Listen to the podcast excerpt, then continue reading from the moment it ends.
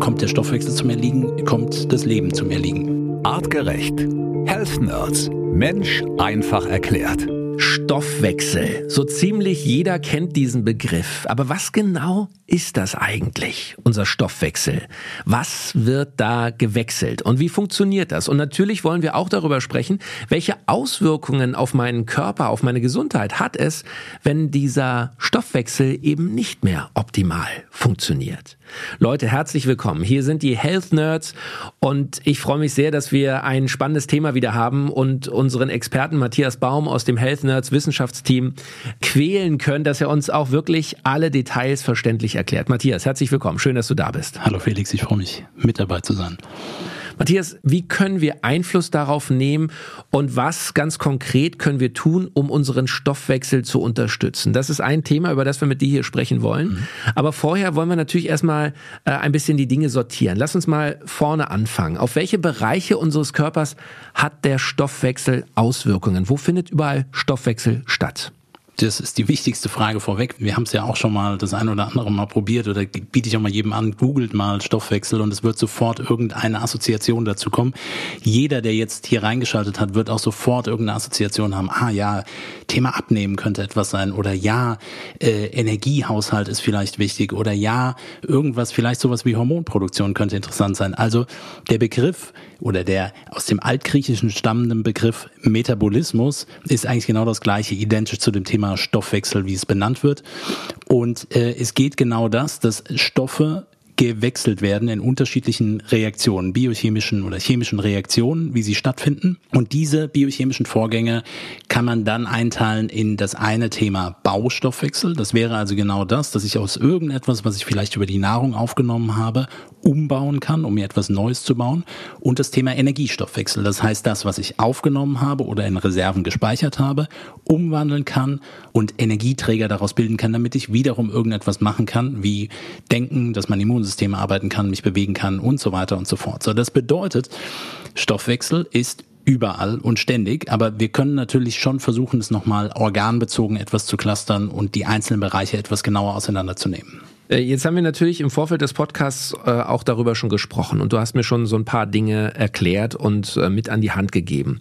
Wenn ich es richtig verstehe, Matthias, wenn wir Menschen alt werden und nicht an irgendeiner Krankheit sterben, nicht an Krebs sterben, sondern wenn wir eines natürlichen Todes irgendwann mit über 100 vielleicht sterben, dann ist es so, wenn ich dich richtig verstanden habe, dass wir im Grunde daran sterben, dass unser Stoffwechsel nicht mehr funktioniert oder eben komplett zum Erliegen kommt. Also der Stoffwechsel hat am Ende des Tages eine direkte Auswirkung auf Leben und Tod. Kann man das so sagen? Absolut. Und es beginnt von einer kleinen Zelle oder Einzellern bis auf einen Superorganismus, so wie wir es sind. Und ja, am Ende des Tages ist es ein Mangel an Energie, Wasser und bestimmten Nährstoffen, die nicht mehr vorhanden sind, was dann natürlich im übertragenen Sinne auch wieder eine andere Ursache haben kann.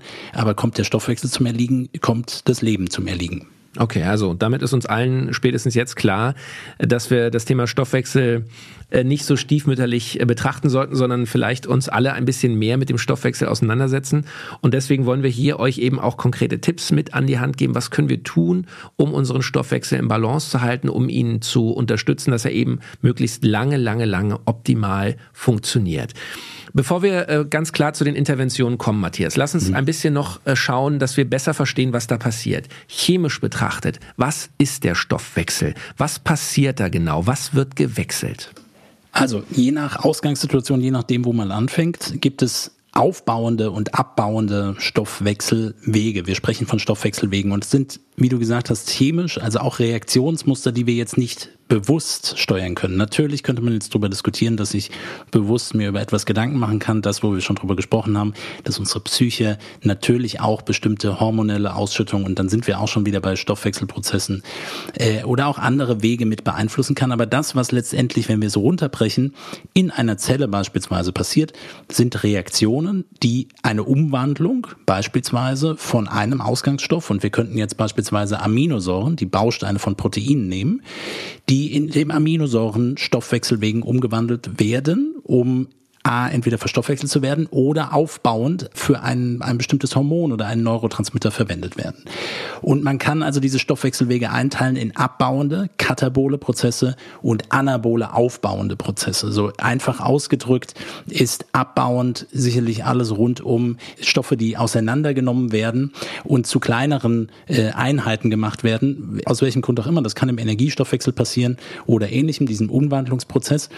Es wird auf jeden Fall etwas abgebaut abgebaut. Das ist ein kataboler Prozess. Und Anabol, das ist etwas, was wir vielleicht noch von Arnold Schwarzenegger kennen oder immer alle Menschen, die sich mit Muskelaufbau beschäftigen. Ich möchte einen aufbauenden Prozess. Ich möchte durch einen adäquaten mechanischen Reiz, den ich über ein Training setze, gepaart mit einer passenden Ernährung und Inhaltsstoffen, genau diese anabolen Prozesse anstoßen, etwas Neues aufbauen, nämlich Proteine für Muskulatur beispielsweise. Und das bedeutet im Umkehrschluss, dass diese Stoffwechselwege natürlich natürlich typischerweise mit Enzymen ablaufen. Und jetzt muss man hier unterscheiden.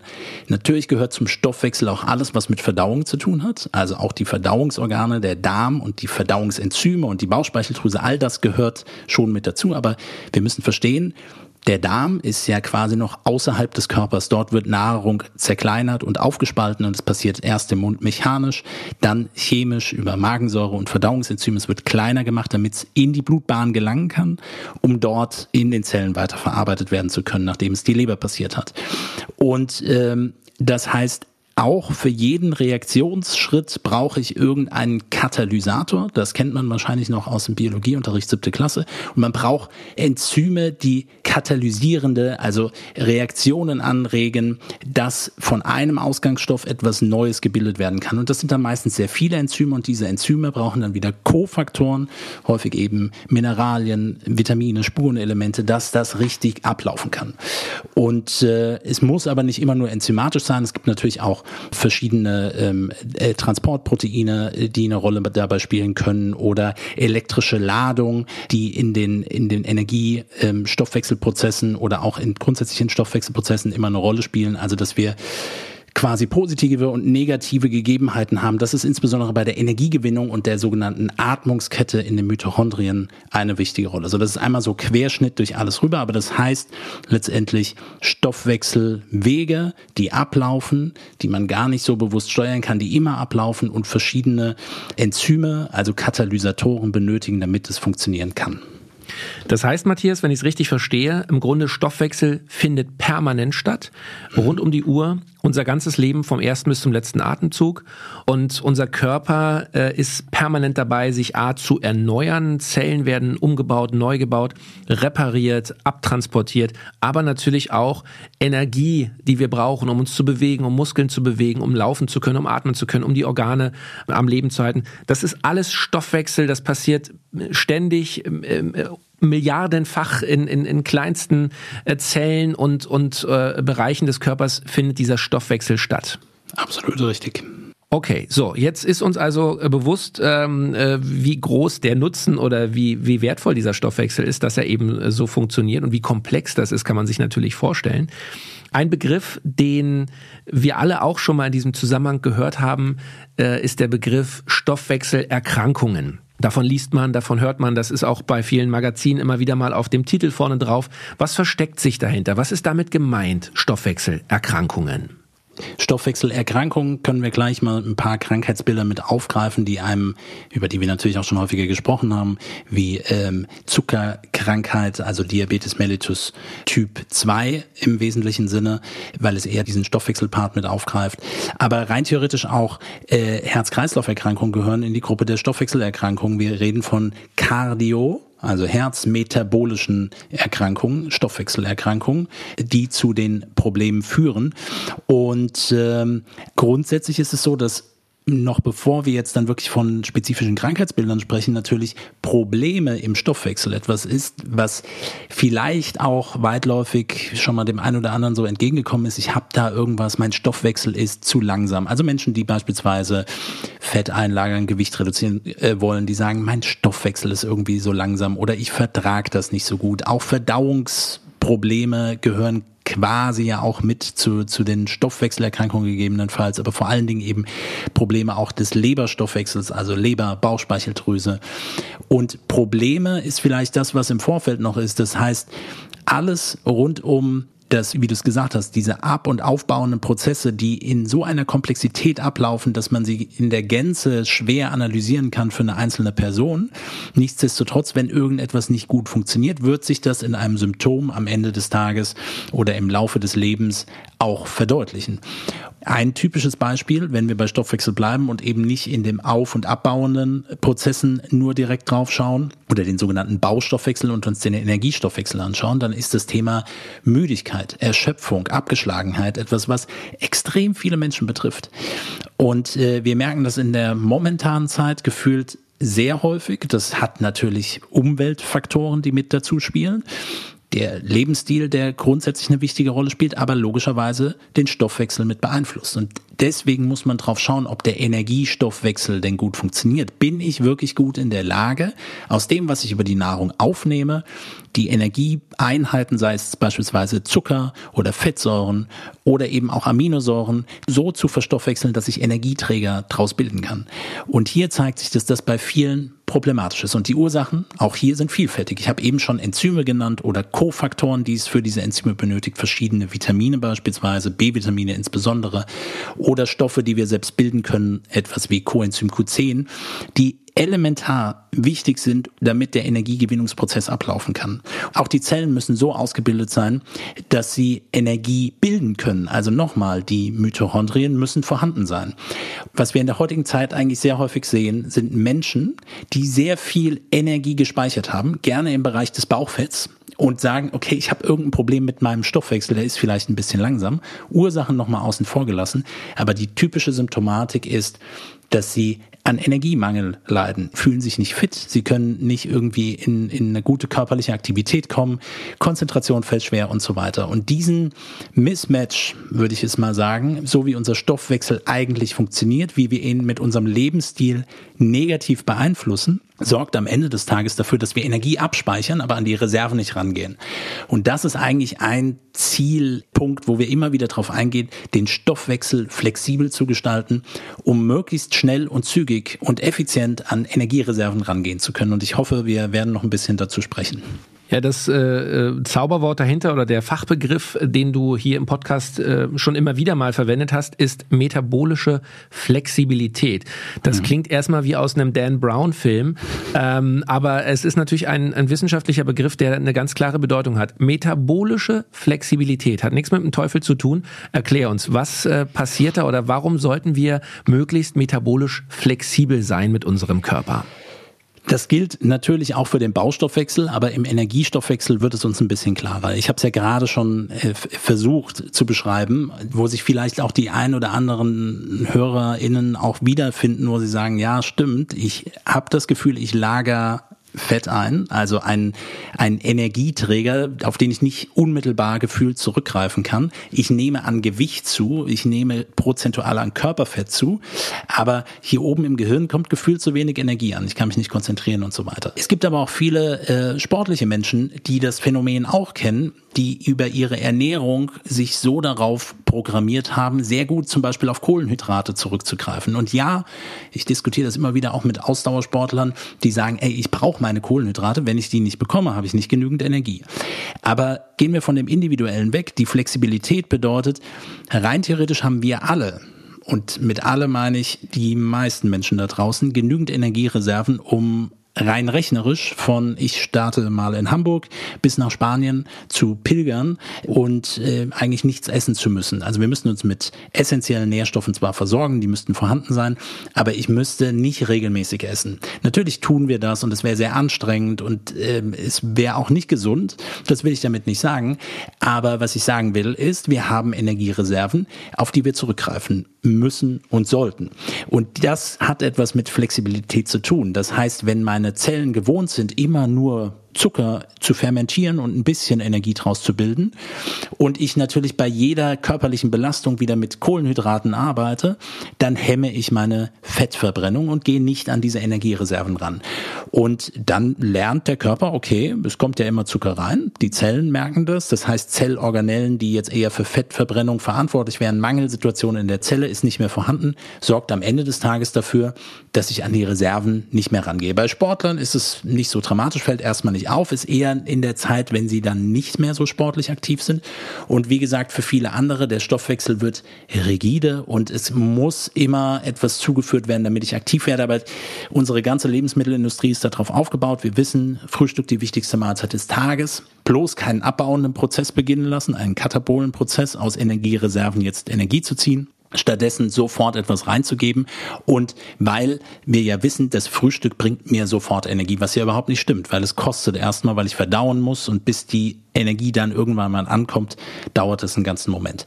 Und das ist letztendlich eine große Bürde unserer Zeit, unserer Gesellschaft, dass wir mit Überkonsum und zu viel Essen unseren Stoffwechsel rigide machen und deswegen plädiere ich für mehr Stoffwechsel oder metabolische Flexibilität. Okay, also runtergebrochen ähm, ist es eigentlich so, äh, wenn ich dich richtig verstehe, es geht darum, dass unser Körper flexibel umschalten kann. Verwende ich jetzt die Energie aus Kohlenhydraten, aus Zucker? Oder ja. verwende ich jetzt äh, Energie ja. aus Fett, was ich angelagert habe, ja. äh, was natürlich ein hochenergetischer äh, Speicher ist. Darum geht's eigentlich, dass da flexibel umgeschaltet werden kann. Ähm, wir haben darüber auch mal gesprochen in einer Folge, wo es um Sport äh, und Leistungssport ging, Matthias. Mhm. Ähm, ich erinnere mich daran, es, es gibt auch dort, zum Beispiel bei den Fußballern, einen Trend oder einen, einen, einen Wechsel in den letzten Jahren zu beobachten. Da habt ihr äh, mit einigen äh, Top-Fußballern, auch aus der Nationalmannschaft, die ihr betreut, äh, sicherlich auch einen Anteil dran, dass eben nicht mehr dieses typische Carb-Loading stattfindet, also vor dem Spiel äh, sich Pasta reinpfeifen, sondern ihr habt auch da schon äh, festgestellt, dass eben diese metabolische Flexibilität auch dort ankommt, oder? Ja und nein. Also ich glaube, das drüber sprechen, das Ankommen bedeutet, ist ja auch immer eine, eine Frage, wie funktioniert das im Team. Und natürlich sind Dinge, die schon sehr gelernt und verankert sind, etwas, was schwierig ist rauszubringen. Und Fakt ist auch, wenn ich heute jemanden die ständige Energiezufuhr über Kohlenhydrate wegstreichen würde, und es geht nicht darum, dass Kohlenhydrate per se schlecht sind, ne? nur um das an der Stelle nochmal zu unterstreichen. Mhm. Ähm, aber bezogen auf die Flexibilität wäre es eben hilfreich, nüchtern Phasen mit einzubauen, darauf zu achten, dass die glykämische Last nicht zu groß ist. So, das heißt, auch hier Lebensmittelauswahl spielt eine wichtige Rolle. Und wenn ich das jetzt sofort wegstreichen würde, würde sich das das auch sehr zügig auf dem Energielevel des nächsten Spiels oder Trainings bemerkbar machen. Und deswegen sage ich, ist es für mich so eine Ja- und Nein-Antwort drüber sprechen und umsetzen. Also natürlich sind wir nicht so nah an den Vereinen die ganze Zeit dran, dass man das jetzt alles äh, durch die Bank weg mit äh, diskutieren könnte oder mit, mit gestalten könnte. Weil es ist natürlich gewohnt, wenn jetzt alle auf ihrem Leistungsniveau abfallen würden, würde man sagen, ja, das bringt ja überhaupt nichts. Aber hier beginnt natürlich eine andere Form des Trainings. Also hier trainieren wir unseren Stoffwechsel. Hier trainieren wir auf die Energiereserven zurückzukommen zugreifen. Das tut weh im wahrsten Sinne des Wortes oder ist echt unangenehm. Äh, heißt aber nicht, dass äh, wir es nicht können, dass evolutionär betrachtet der Stoffwechsel nicht darauf ausgelegt ist, auf diese Reserven zurückzugreifen. Das ist das, wenn wir zum Beispiel auch in der Vergangenheit, auch wenn wir über Abnehmen gesprochen haben, immer mal wieder ein Thema war, zu intensive Kalorienrestriktion äh, ist ebenfalls nicht gut, weil der Stoffwechsel, haben wir auch schon mal gesagt, erkennt dass ich, ich gehe mal auf Sparmodus, mir macht das zu viel Stress. Deswegen empfehlen wir beim Fasten auch nicht zu lange, sondern intermittieren, so dass wir die Vorteile nutzen, aber insgesamt auf der Kalorienbilanz es nicht bedeutet, okay, ich bringe mich immer in ein maximales Defizit und äh, faste irgendwie wochenlang am Stück oder esse nur noch 500 Kilokalorien pro Tag, weil dann würde so etwas passieren für die Menschen, die sich für Abnehmen interessieren, würde quasi der Stoffwechsel so unter Stress stehen, dass er Muskelmasse abbaut, Fett noch mehr aufbaut und gar nicht mehr an die Energiereserven rangeht. So soll es auch nicht sein. Also Flexibilität bedeutet, eben auch Abwechslung, insbesondere in der Mahlzeitenfrequenz. Und ja, natürlich auch am Ende des Tages bestimmte Lebensmittel auszutauschen oder dort auch gewisse Veränderungen zu erzeugen, ja. Okay, also das wäre jetzt nochmal meine Nachfrage gewesen, ganz konkret.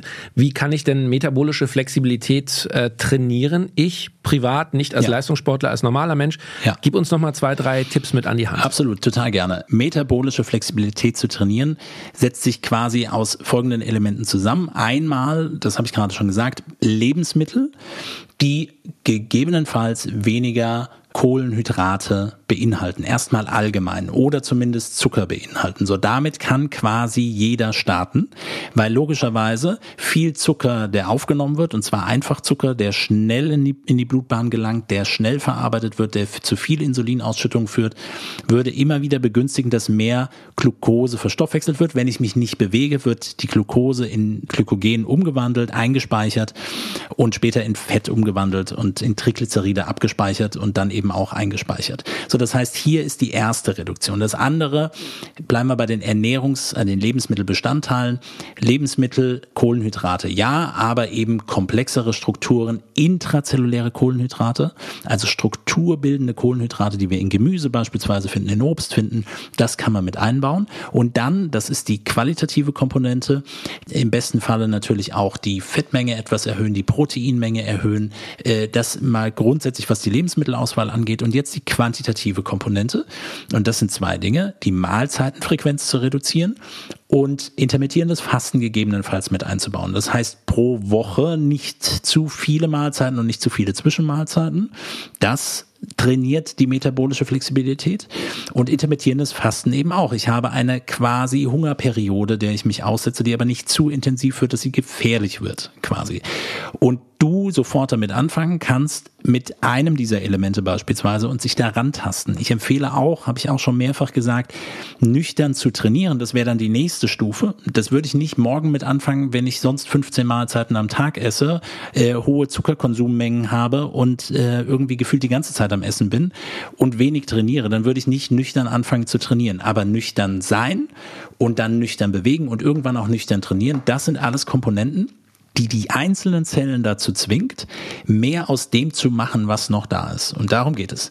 Dann gehe ich eher an Reserven ran. Beta-Oxidation erhöht sich und der Körper merkt, okay, hier kommt auch weniger Zucker an, da muss ich den Zucker besser verarbeiten und dann baut er quasi äh, Schlösser, damit besser Insulin andocken kann und dass besser Glucose transportiert werden kann. Also alles quasi werden neue Zellorganellen dafür gebaut und eben auch Kraftwerke, damit diese weniger vorhandene Energie besser verstoffwechselt werden kann und mehr Energie gebildet werden kann. Und dann ökonomisiert quasi der Energiestoffwechsel, es wird effizienter. Und das kann jeder mhm. tun. So, und wir haben ja verschiedene Folgen hier bei den Health Nerds schon zum Thema ähm, ja, ähm, Gewichtszunahme und, und natürlich auch äh, so Lebensmittel, Fasten und so weiter gemacht. Schaut gerne mal in unserer Library nach, äh, zum Beispiel haben wir eine Folge, die, die heißt äh, Abnehmen im Schlaf, ja, Fettverbrennung aktivieren, Superfoods, Minuskalorien. Das ist eine Folge, die schon sehr, sehr viele Leute glücklich gemacht hat, wo wir viele Zuschriften auch bekommen haben. Oder auch zum Beispiel ähm, unsere Folge Folge in acht Wochen ein neuer Mensch, erlerne Grundlagen gesunder Ernährung. Das sind genau die Themen, die Matthias gerade hier ähm, nochmal zusammengefasst hat, wo es eben um äh, Nahrungsfrequenz geht, um Nahrungsmittel, um die Qualität der Nahrungsmittel, um gute Fette, schlechte Fette und so weiter. Also die Folgen können wir euch wirklich nochmal ans Herz legen. Lass uns, Matthias, nochmal auf den Stoffwechsel gucken und auf das mhm. Thema unserer heutigen Folge. Was hat denn neben der Ernährung noch Einfluss auf unseren Stoffwechsel? Also ist es unser Lifestyle, ist es unsere Schlafqualität? Was hat einen großen Impact auf einen funktionierenden oder eben nicht funktionierenden Stoffwechsel? Ähm, wie gesagt, es ist nicht nur Ernährung, da hast du absolut recht. Ähm, es ist aber, bleiben wir in dem ähnlichen Kontext, es ist definitiv auch die körperliche Aktivität. So, das heißt, nicht nur bezogen jetzt auf ähm, den Energiestoffwechsel, sondern natürlich auch auf- und abbauende Prozesse äh, des, des Baustoffwechsels, also katabole und anabole äh, Prozesse. Da ist körperliche Aktivität extrem wichtig. Auch die hormonelle wir haben sehr viel jetzt die letzten Wochen ja über Hormone gesprochen, also hormonelle Regulation. Ne? Wir haben auch in, gerade in der gab es ja auch eine Frage dazu, wenn wir über den Hormonbauch sprechen, wo wir verschiedene, Achtung, jetzt wieder Hormone, Botenstoffe und so weiter, die ja eigentlich alle zusammenkommen und eine wichtige Rolle dabei spielen.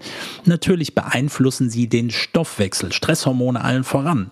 Ne? Ich kann so viele auf zellulärer Ebene viele einzelne Bauprozesse, auf- und abbauende Prozesse haben, aber wenn von oben zentral vom Gehirn gesagt wird, wir haben jetzt aber Stress, wir müssen jetzt hier weglaufen, wir müssen irgendetwas tun, dann werden bestimmte Stoffwechselwege abgeschaltet oder runterreguliert oder sie funktionieren nicht mehr so gut. So das beeinflusst es logischerweise auch. Du hast das Thema Schlaf angesprochen. Auch da, glaube, das ist, war auch ein Thema in dieser anderen Folge. Gerne da wirklich nochmal reinhören. Aber Schlafmangel führt unweigerlich dazu, dass zum einen äh, wir natürlich mehr Zeit, das ist ein Beispiel, dass ich meine mehr Zeit haben zu essen. Deswegen ist Schlaf äh, eine Komponente. Okay, selbst wenn ich das im Griff kriegen könnte, aber weniger schlafen bedeutet mehr Ausschüttung des Stoffes Grelin. Das war etwas, wo wir auch im ganzen Verdauungsprozess und Hungerstoffwechsel mal drüber gesprochen haben. Grelin wird im Magen ausgeschüttet und steigt signifikant an, wenn es zu mangelndem Schlaf kommt. Das heißt, Grelin vermittelt dem Gehirn hier ist jetzt bitte mehr Hunger. Das heißt, wir essen deutlich mehr. Schlaf spielt eine extrem wichtige Rolle grundsätzlich für den Stoffwechsel, dass Prozesse gut ablaufen können. Nicht nur bezogen auf Gewichtsmanagement. Alter spielt eine Rolle. Zweifelsohne ist es so, erstmal, was die Statistik uns zeigt, dass Stoffwechselprozesse gegebenenfalls nicht mehr so gut oder nicht mehr optimal laufen können. Aber Alter, und das gebe ich allen ZuhörerInnen mit, die etwas älter sind oder sich vielleicht auch älter fühlen, lasst uns diesen Glaubenssatz verlassen. Es geht im Alter, heißt es nicht, dass das Alter das sofort ist. Ich weiß, auch in meiner Generation fängt es mittlerweile an, dass man sagt, ja, jetzt wird man älter und es funktioniert nicht mehr so wie früher. Fakt ist aber auch, nur weil statistisch gesehen Knochendichte abnimmt, Muskelmasse abnimmt, Stoffwechselwege nicht mehr so gut funktionieren, heißt das nicht, dass man A, die Prozesse nicht umkehren kann oder etwas dagegen tun kann. Und da sind wir definitiv wieder bei Stressregulation, äh, einer artgerechten Ernährung, eine hohe körperliche Aktivität und äh, auch zum Beispiel einen, einen guten, gesunden und ausreichenden Schlaf, der auch qualitativ passend ist auf jeden Fall. Äh, das gehört definitiv auch mit dazu. Und nicht zuletzt natürlich auch mit zu erwähnen, äh, das Thema unseres Darmmikrobioms spielt logischerweise der Darm als Stoffwechselorgan.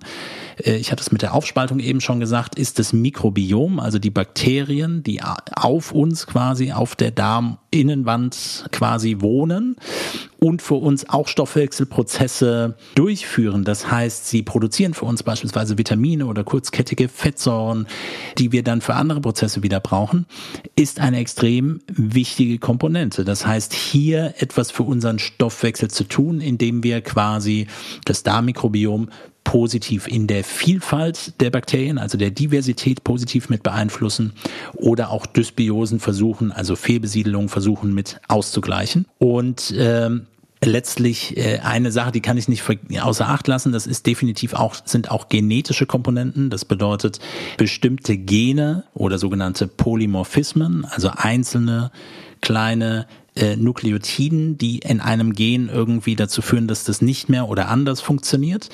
Da kann man sich drauf testen lassen und dann gibt es natürlich auch für Stoffwechsel äh, und wenn wir wissen, es sind fast alle Prozesse, heißt im Endeffekt, äh, gibt es natürlich verschiedene Polymorphismen, die den Stoffwechsel stören können. Da könnte man jetzt gezielter drauf schauen, ob es jetzt um den Herz-Kreislauf-Stoffwechsel geht, aber eben auch den äh, andere Stoffwechselwege auf den Gehirnstoffwechsel bezogen und so weiter. Natürlich spielt Genetik auch dort eine Rolle. Was können Nahrungsergänzungsmittel tun, um den Stoffwechsel zu unterstützen, optimal in Balance zu halten? Kann man da unterstützen? Ist das sinnvoll? Wo würdest du Nahrungsergänzungsmittel einsetzen? Es kommt, äh, wie ich schon erwähnt habe, eben darauf an, auf der einen Seite beziehen wir es jetzt auf Organebene beispielsweise, also wenn wir die Leber als ein zentrales Organ, als Stoffwechselorgan bezeichnen würden, den Magen-Darm-Trakt, dann würde ich definitiv sagen, vor allen Dingen, wenn wir hier die Probleme auch sehen, würde ich definitiv sagen, ja, wir äh, können das quasi mit unterstützen. Im Magen-Darm-Trakt sind zum Beispiel die Verdauungsenzyme zum Aufspalten, dass die Nährstoffe überhaupt ankommen können, also aufgenommen werden können, damit die Prozesse ablaufen können, natürlich extrem wichtig. Ich würde quasi Nahrungsergänzungsmittel oder auch andere Unterstützung, auch Phytotherapie, Psychotherapeutika und ähnliches quasi so dafür einsetzen, um die Gegebenheiten ähm, für einen funktionierenden Stoffwechsel bestmöglich mit zu unterstützen. Das tut logischerweise eine ausgewogene Ernährung, eine artgerechte Ernährung letztendlich auch. Ne? Wir wollen eine nährstoffreiche Ernährung, so dass wir die essentiellen Stoffe zur Verfügung haben, die es am Ende des Tages benötigt. Jetzt kann ich aber, wie gesagt, organbezogen die Leber auch quasi mit unterstützen, dass sie besser entgiften kann, beispielsweise. Das kann man mit äh, Stoffen wie Mariendistel beispielsweise machen, aber eben auch essentiellen Aminosäuren, Vitamin D3 und auch verschiedenen B-Vitaminen, die entscheidend sind für die unterschiedlichen Phasen der Leberentgiftung. Auch das gehört für mich in den Kontext Stoffwechsel und Stoffwechselregulation definitiv mit rein. Für den Darm, wie schon erwähnt, Verdauungsenzyme beispielsweise oder und das Thema Darmmikrobiom, auch für den Stoffwechsel extrem entscheidend, eben auch mit probiotischen Komponenten zu arbeiten. Zweifelsohne hier ganz wichtige Faktoren. Für den Baustoffwechsel, für den aufbauenden Prozess, da könnte man jetzt beispielsweise wieder Protein- oder Muskelaufbau betrachten.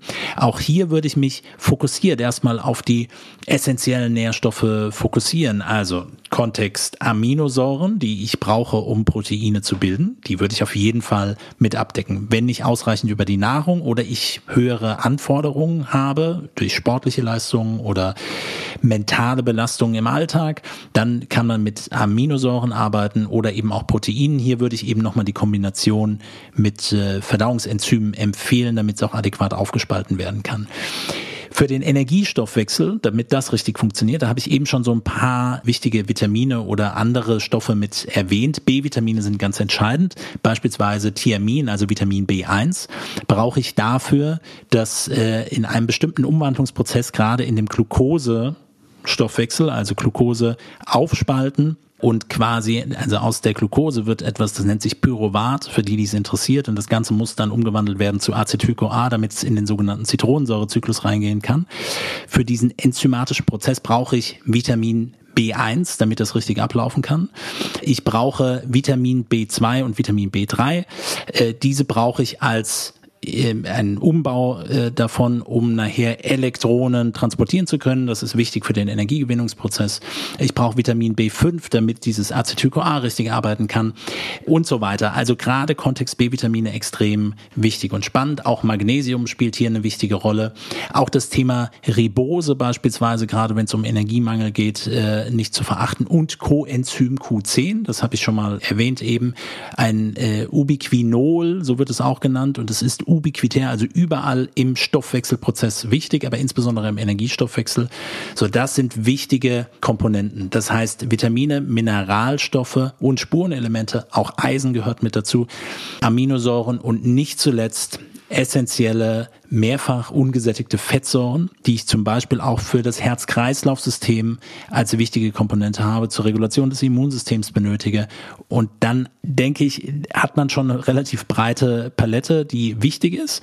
Und dann kann ich spezifischer nochmal sagen, was möchte ich mit unterstützen. Also ich erwähne gern nochmal auch bei Artgerecht das, das äh, Produkt Metabol, was quasi genau auf die Themen Insulinstoffwechsel, Leberstoffwechsel, und letztendlich auch Verbesserung des Fettstoffwechsels mit ansetzt, auch mit unterschiedlichen Komponenten, die enthalten sind. Ich will jetzt nicht zu viel reingeben, aber ja, definitiv, um den Stoffwechsel zu unterstützen, aufzubauen, zu verbessern gibt es eine breite Palette. Wichtig erstmal das, was essentiell ist und was ich über die Nahrung nicht abdecken kann und dann funktionell, was bietet sich an, den Körper je nach Stoffwechselproblem, vielleicht auch Störung oder Erkrankung bestmöglich mit zu unterstützen. Super. Und damit sind wir im Grunde schon wieder am Ende dieser äh, extrem spannenden Health Nerds Episode angekommen. Ich bin sicher, es gibt viele, viele Fragen bei euch und vielleicht habt ihr eben ein spezifisches Stoffwechselthema, wo ihr äh, die Meinung von Matthias und seinem Health Nerds Wissenschaft Wissenschaftsteam ähm, hören wollt, schreibt uns gerne per Instagram, Facebook oder über artgerecht.com äh, als E-Mail. Meldet euch. Heute in einer Woche gibt's die Sprechstunde, wo wir eure Fragen zum Thema Stoffwechsel gerne beantworten wollen.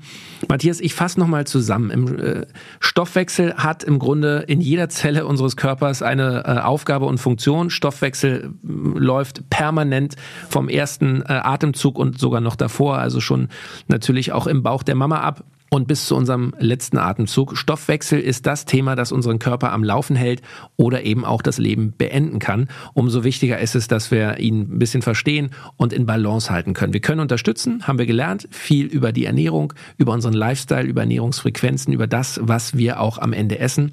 Und ähm, ich habe mir aufgeschrieben, metabolische Flexibilität, also dass der Körper schnell umschalten kann zwischen ziehe ich die Energie aus dem Zucker oder eben aus dem Fett. Das ist etwas, was wir alle trainieren können und sollten. Außerdem Nahrungsergänzungsmittel, im Grunde die ganze Palette äh, brauchen wir, wenn wir das optimal äh, einstellen wollen oder zumindest, wenn wir ein Thema, ein spezifisches haben, sollten wir darüber nachdenken, vielleicht auch mit Nahrungsergänzung zu unterstützen.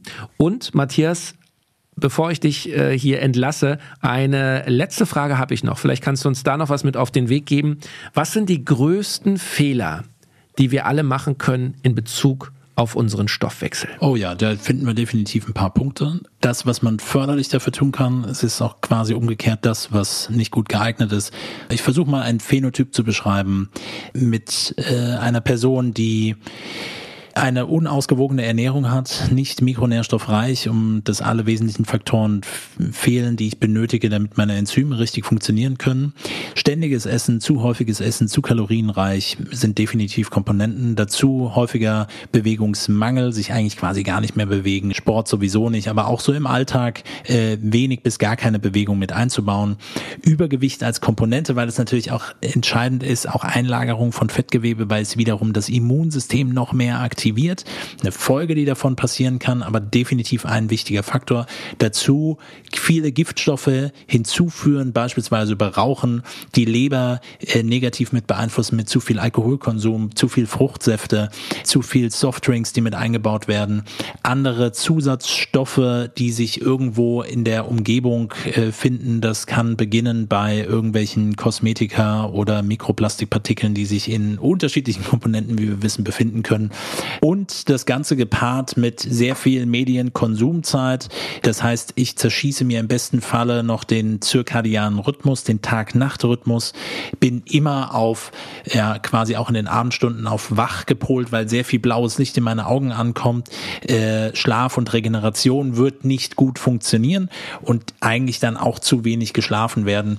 Und ich glaube, diese Kombination ist für den Stoffwechsel auf allen Ebenen ein Problem. Das gilt für den Baustoffwechsel, für die ab- und aufbauenden Prozesse, aber eben genauso für den Energiestoffwechsel sicherlich nicht förderlich und äh, wird zwar einen Grundumsatz an Energie am Tag aufrechterhalten, aber auf Dauer negativ sein und sich auch sehr wahrscheinlich mit Erkrankungen und insbesondere Stoffwechselerkrankungen einhergehen. Super. So, und äh, beim Thema Medienkonsum, da äh, ziehen wir jetzt den Stecker, beenden diese Episode. Matthias, ich sage herzlichen Dank, das war mega spannend. Leute, nochmal an euch der Hinweis, wenn ihr Fragen habt, ganz individuell zum Thema Stoffwechsel, her damit. Wir freuen uns auch über Sprachnachrichten. Die könnt ihr uns per Instagram Direct Message ganz easy schicken. Einfach genau wie eine WhatsApp ins Handy die Nachricht reinsprechen und dann kommt die hier in den Podcast. Heute in einer Woche gibt's die Sprechstunde zum Thema. Ich bin Felix Möse, sag herzlichen Dank fürs Zuhören. Bleibt uns gewogen und bleibt neugierig. Vielen Dank. Artgerecht. Health Nerds. Mensch einfach erklärt. Ein All Ears on You Original Podcast.